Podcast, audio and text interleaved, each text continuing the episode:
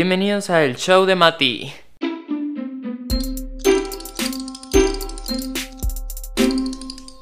Bueno, recuerden que esta es una segunda parte, ya sé que ya lo leyeron en el título, pero quería recordarles que es una segunda parte.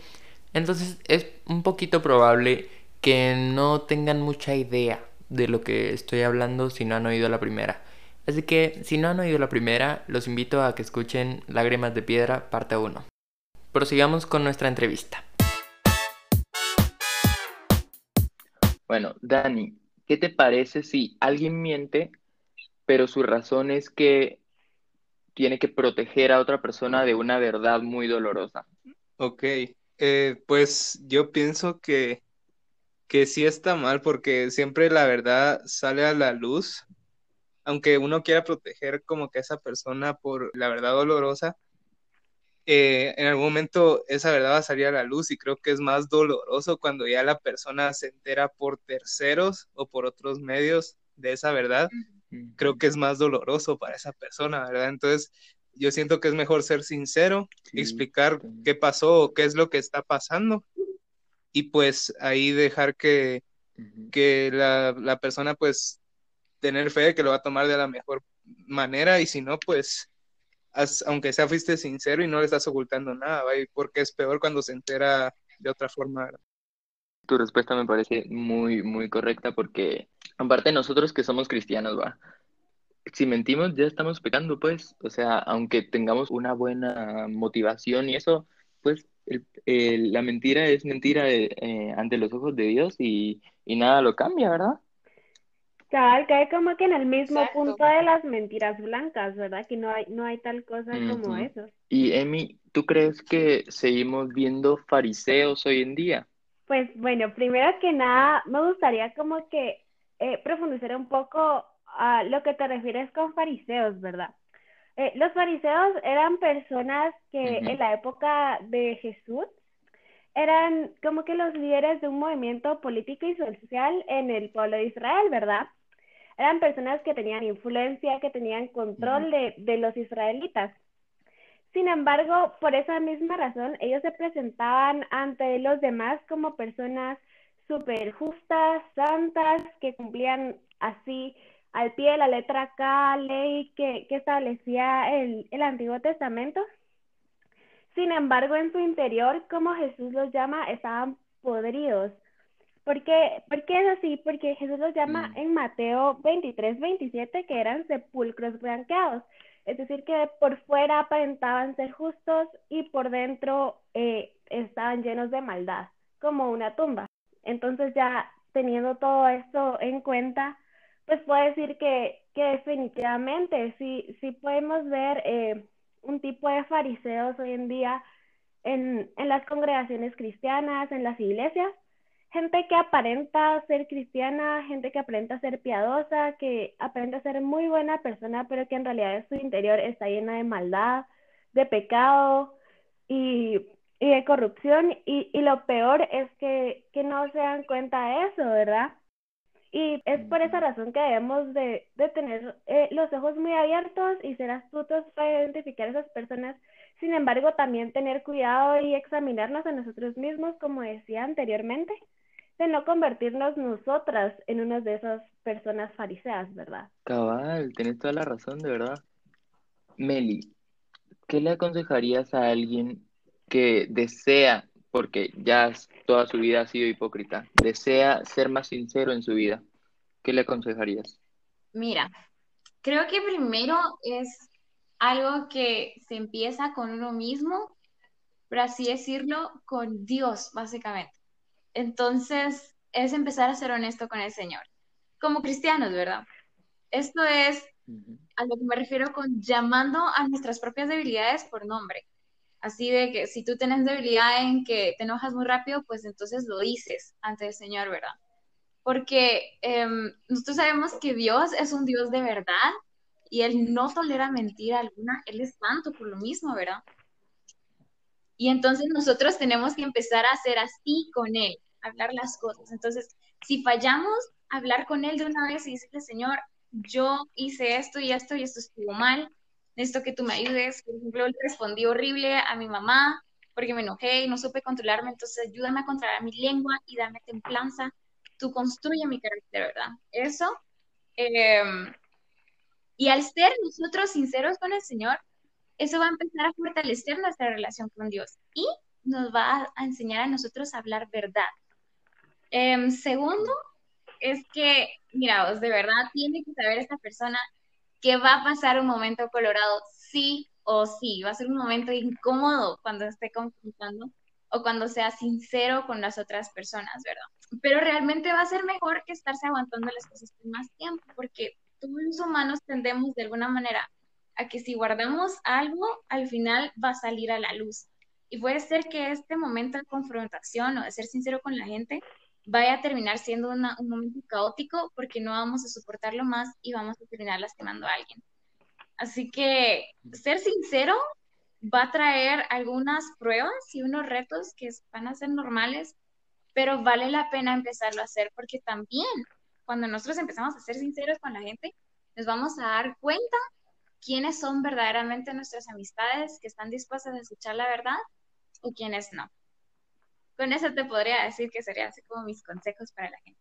Wow, me parece muy acertado. Muchísimas gracias. Zuli, aquel día estaba pensando, y esto, pues no sé, a veces siento que es como una cuestión cultural. ¿Tú, a ti te parecería que tenemos como poca cultura de confrontar y decir las cosas en la cara porque tenemos miedo de lo que la otra persona puede pensar o alguna otra cosa? Sí, definitivamente es tanto así que se puede extender a cualquier tipo de situación, ¿verdad? Tanto donde nos han ofendido directamente y no queremos decirlo eh, porque tenemos miedo a quedar mal o a perder algún rango de, qué sé yo, de, posición que tengamos, de amistad o de que alguien nos escuche o algo así. Eh, como en cuestiones tal vez de lo más cotidianas que no nos imagina. Eh, te voy a contar una pequeña anécdota y es que cuando por gracias a Dios, ¿verdad? Fui a un viaje a los Estados Unidos, estábamos en el súper y yo tenía una dieta como un poco estricta porque tuve Helicobacter pylori. Mm. Y entonces me preguntaron si quería un tipo de helado. El único tipo de helado que yo podía comer era uno sin grasa y sin azúcar. Casi que no era helado, ¿verdad? Y entonces me preguntaron, y por pena, por la costumbre nuestra de decir no de entrada, ¿verdad? Porque no querés disque incomodarlo, entonces, eh, yo le dije a, la señora, ¿verdad? Le dije que no, aunque dentro de mí quería decir que sí. Entonces, lo más chistoso fue la reacción de ella. No se ofendió, no se molestó porque dijera que no, sino simplemente me tomó la palabra y fue como, ah, bueno, está bien, entonces ya estamos. Dio la vuelta con el carrito y nos fuimos para, para la línea, ¿verdad? Y yo me quedé sin mi helado. y y, y, fue un momento donde me di cuenta que en mi cultura esto hubiera sido muy normal, ¿verdad? Esa interacción de decir que no y que te insistan un poco y al final decir que sí, yo qué sé, el relajo que hacemos.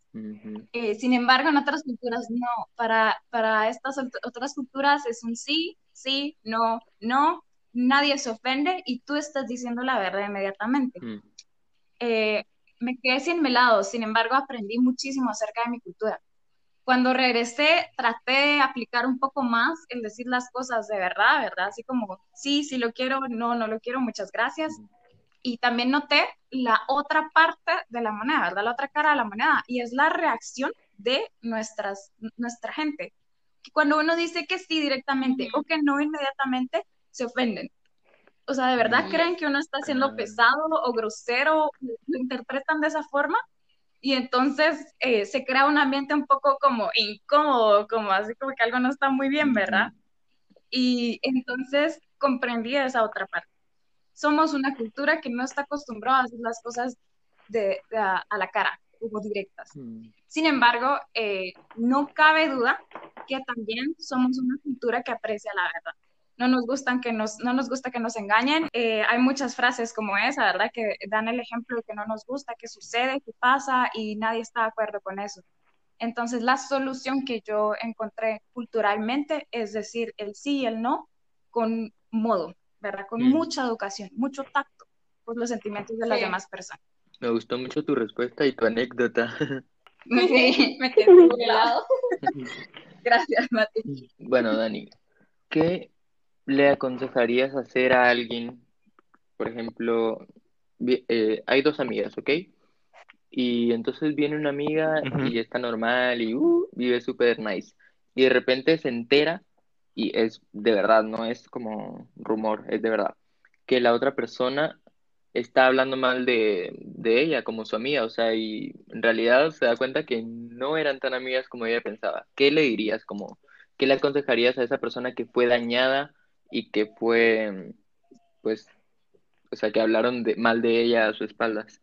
Eh, muy bien, yo le diría que para empezar, eh, tomarlo con calma, porque a veces cuando a uno se entera de cosas así de que están hablando a sus espaldas, a veces uno ac- actúa mm, eh, de mala manera y solo hace que se extienda el problema. Entonces yo le diría que lo tomara tranquilo, que confrontara a esa persona en el sentido de ir y platicar con ella así y mirar y contame, o sea, por, por qué pasó esta situación. Y pues que entre la- ambas personas pues se pueda solucionar algo, pero si la otra persona que habló a sus espaldas de, de la otra persona eh, no quiere como que arreglar las cosas o prefiere ocultarlo, pues yo pienso que lo mejor que podría hacer eh, esa persona es orar por, por esa otra persona que habló mal, porque yo siento que la oración es, es un factor muy poderoso y que puede ayudar a que Dios de alguna manera ayude a que esa persona cambie y pueda convertirse en alguien que sea sincero y no tenga que hablar a las espaldas de nadie, ¿verdad? Entonces yo pienso que, que sí debería de ir a hablar y si, si hablando se soluciona, pues muy bien, y si no, debería de orar por esa persona para que Dios sea el que se encargue y tome cartas en el asunto. Muy buena respuesta. Yes. Bueno, mucha, les agradezco muchísimo por sus respuestas, por haber accedido y por haber estado aquí en el show hoy. Vos, Gracias es a vos. gusto. Muchas gracias, Mati, por invitarnos a tus shows. De verdad, un honor, ¿oíste? Ah, Sí, gracias, Mati. Nos encanta. Sí, muchas gracias, me la pasé muy bien. Gracias, adiós. Bueno amigos, estoy tan agradecido por haber colaborado con estos guests tan especiales y me parece que ellos dijeron todo con mucha elocuencia, puedo decirlo, y siento que se prepararon bastante para esta entrevista. Así que agradezco de nuevo a mis amigos por haber sido parte de estos dos episodios de El Show de Mati. Y bueno amigos, al parecer les gustó opiniones populares, entonces creo que se va a quedar por lo menos por ahora. Así que empecemos con opiniones populares.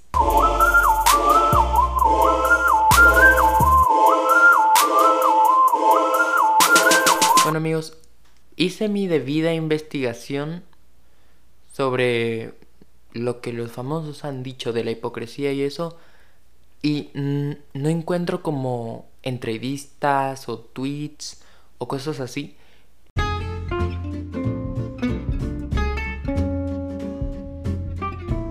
Entonces hice algunas preguntas a personas que yo conozco. Porque hice una... Ok, hice como una pequeña encuesta. Me voy a explicar mejor. Hice una pequeña encuesta como a 20 personas sobre la hipocresía. Entonces, vamos a considerar, por lo menos por este episodio, y en los episodios en los que los famosos como que no he encontrado yo que hablen mucho sobre ese tema, vamos a considerar la opinión de 20 personas como la opinión popular. Ok, cuando les pregunté, ¿te agrada cuando las personas son hipócritas? Las 20 me dijeron que no, ¿ok? Entonces vamos a considerar que una opinión popular es que no nos gusta la gente hipócrita. Podemos generalizarnos en que no nos gusta la hipocresía y no nos gusta la gente hipócrita. ¿Qué más? Cuando hice la pregunta de ¿alguna vez has sido hipócrita? 14 personas me dijeron que sí y 6 personas me dijeron que no. Entonces creo que la mayoría de nosotros alguna vez hemos sido hipócritas. Como lo mencioné anteriormente en, el, en, el, en, en la parte 1, yo he sido hipócrita. Y amigos, déjenme decirles que a veces mientras grabo el show de Mati soy un poco hipócrita. Porque les voy a explicar un poco. Yo Ok, escribo bastante. eh, como lo que voy a decir y eso para no estar divagando y sin saber ah, hacia qué me dirijo y eso. Y entonces paso bastante tiempo escribiendo, tal vez eh, unas 3, 4 horas. Porque tengo que también investigar y bla, bla, bla. Y después me siento a, a platicar con ustedes y ahí me lleva como tal vez unos 30, 40 minutos.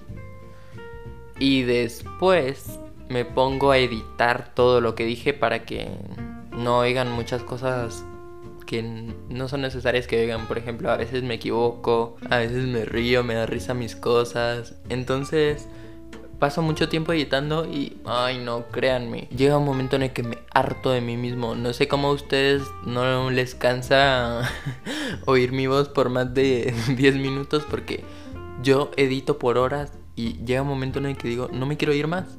Ya estoy harto de, de oírme hablar y de oírme equivocarme. Entonces, a veces como que siento que también podría ser hipócrita como en decir como que "Uh, adoro hacer el show de Mati, es mi más grande pasión porque obviamente me encanta, pero la parte de, de grabar, ya editar y, lo que describir antes, ah, entonces como que si digo que me encanta todo lo que tiene que ver con el show de Mati, estaría siendo hipócrita, amigos, estaría mintiendo. Pero bueno, me fui por las ramas y no me voy a disculpar por eso, como ya lo oyeron en el episodio número uno. Y bueno, creo que podemos cerrar opiniones populares con esto. Ahora vámonos a la reflexión.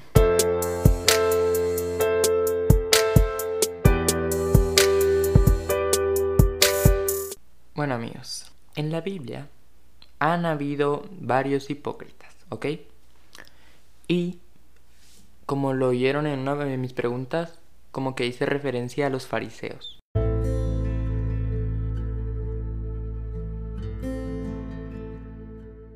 Los fariseos eran unos hipócritas, ¿ok? Les voy a decir por qué.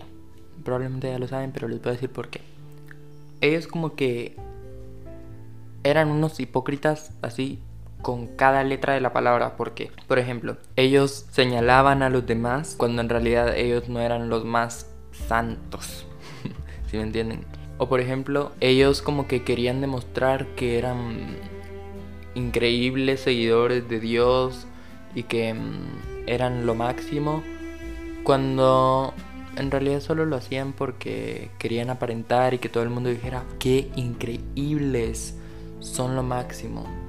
Entonces podemos concluir que son hipócritas. Además, lo dice la Biblia en Mateo 23, 27 cuando dice sepulcros blanqueados. En otras palabras, hipócritas. Eh, prácticamente mostraban algo que no eran solo lo hacían para quedar bien y para que todo el mundo los super admirara. Entonces, ¿qué podemos concluir con todo esto? Número uno. A Dios no le gusta la hipocresía. Entonces, si queremos agradar a Dios, deberíamos de dejar de ser hipócritas. Cada vez más, ¿no? Y tampoco nos gustan a nosotros, ¿entienden? La mayoría de gente, estoy seguro, no le gustan los hipócritas. Si a todas las personas a las que les hice la encuesta me dijeron que no.